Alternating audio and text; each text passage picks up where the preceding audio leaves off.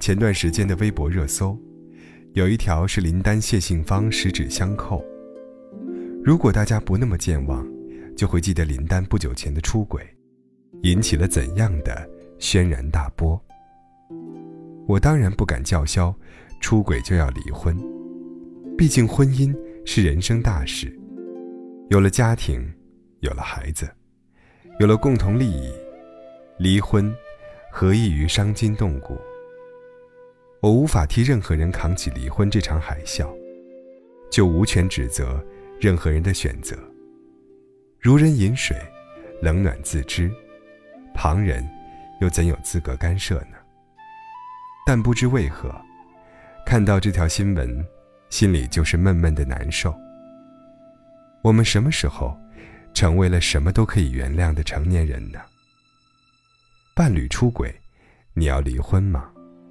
我曾在同学群里问过这个问题，得到的答案是看情况，哪有那么容易离婚呢？我也不知道，我挑不出这答案的毛病。如今，我自己走入婚姻，深知夫妻二字不易，孩子是共同的孩子，财产是共同的财产，父母是共同的父母。我们朝夕相处了这么多日夜。就像亲人一样彼此依赖，要斩断彼此情感上、生活上的一切联系，其行之艰难，何异于脱胎重生？可是，我分明记得，十几岁时，我问过这群同学同样的问题：如果以后的老公出轨了，你会离婚吗？所有回答无一例外，离。那时候。大家都在最好的年纪，对爱情有着最美的憧憬，容不得眼睛里的半点沙。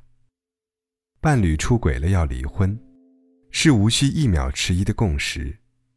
可后来，世界不只有黑和白了，我们渐渐习惯了黑白之间的灰色地带。我们开始去接受不忠诚的伴侣，也开始去接受不完美的爱情。我们还成功的为一切找到了理由。成年人的世界哪有那么简单呢？成年人的世界真的不简单。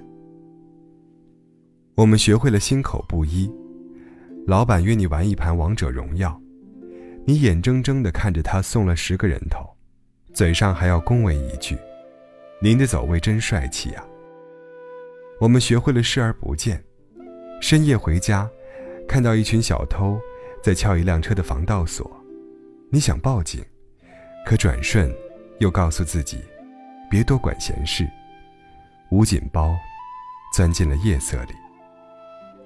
我们学会了得过且过，同事发过来的报告里，明明有几处观点事实错误，可是你怕得罪人，也害怕论证麻烦。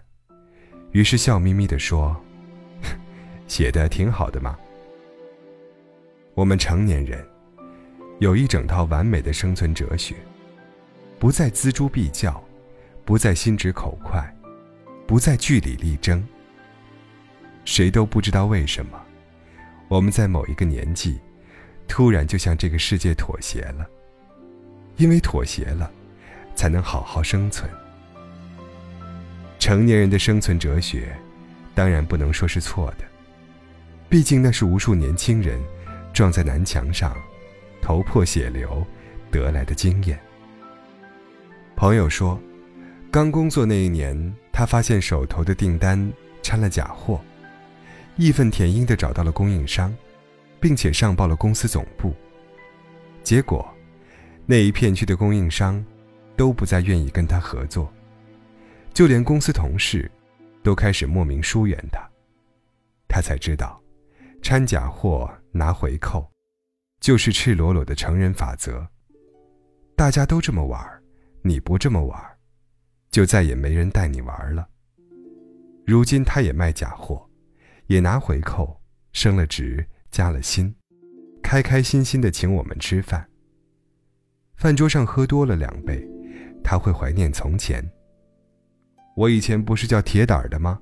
现在怎么变成了怂蛋呢？对呀，我们都变成了怂蛋了呀，因为成年人的生活实在太艰辛了。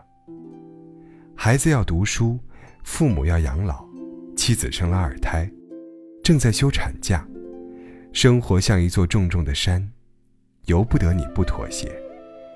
你不怂，谁怂啊？想在这样苦的人间，讨要一点甜的捷径，又有什么错呢？谁也不敢说我们错了。就像那个说“且行且珍惜”的马伊琍，文章为她补办了温馨甜蜜的求婚，又一起拍了新电视，她的幸福和满足都写在脸上，谁又敢说她当初的选择是错的呢？我同样祝福林丹和谢杏芳，希望他们好好在一起，也希望他们终生都幸福。因为幸福的婚姻是人世间不可多得的福气。临近年底了，我又收到了两张结婚喜帖，其中一个是我十年的闺蜜。我陪她去挑婚纱，去买伴手礼，我们躺在一起。聊了一整晚，列了一长串人生规划和婚姻憧憬。直到有一天，他约我去取婚纱照。经过一间咖啡屋时，他突然就红了眼。他说：“其实，我一直没有忘记他。我知道那个他是谁，他的前任男友，爱情长跑了近十年。”最后还是分了手。即将结婚的那一位，我当然也认识，他们是相亲认识的，双方父母是同事。在此之前，我一直想问他，是否真心爱那个其貌不扬的男人？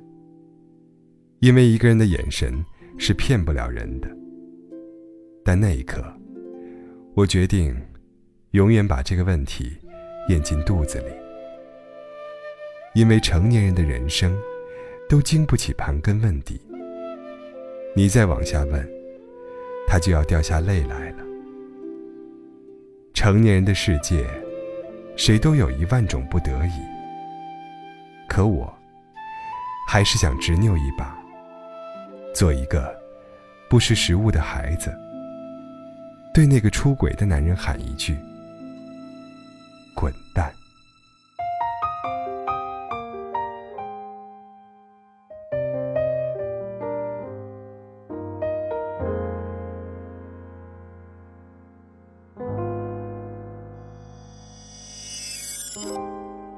好有趣，说好转身就该忘记，不看不听不语，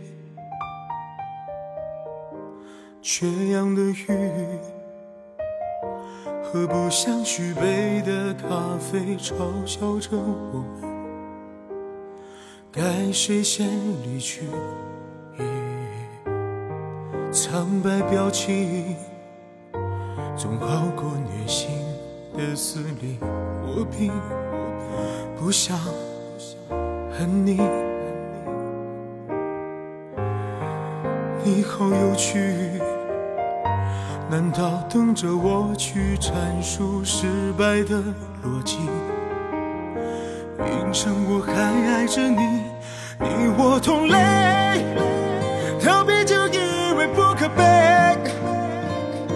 这不是同类，无法盲目的带你去飞，两个世界的痛。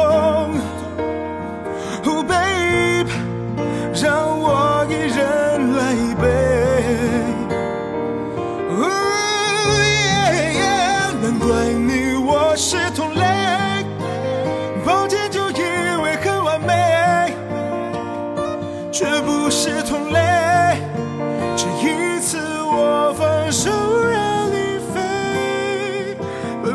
说的话，就别再谈。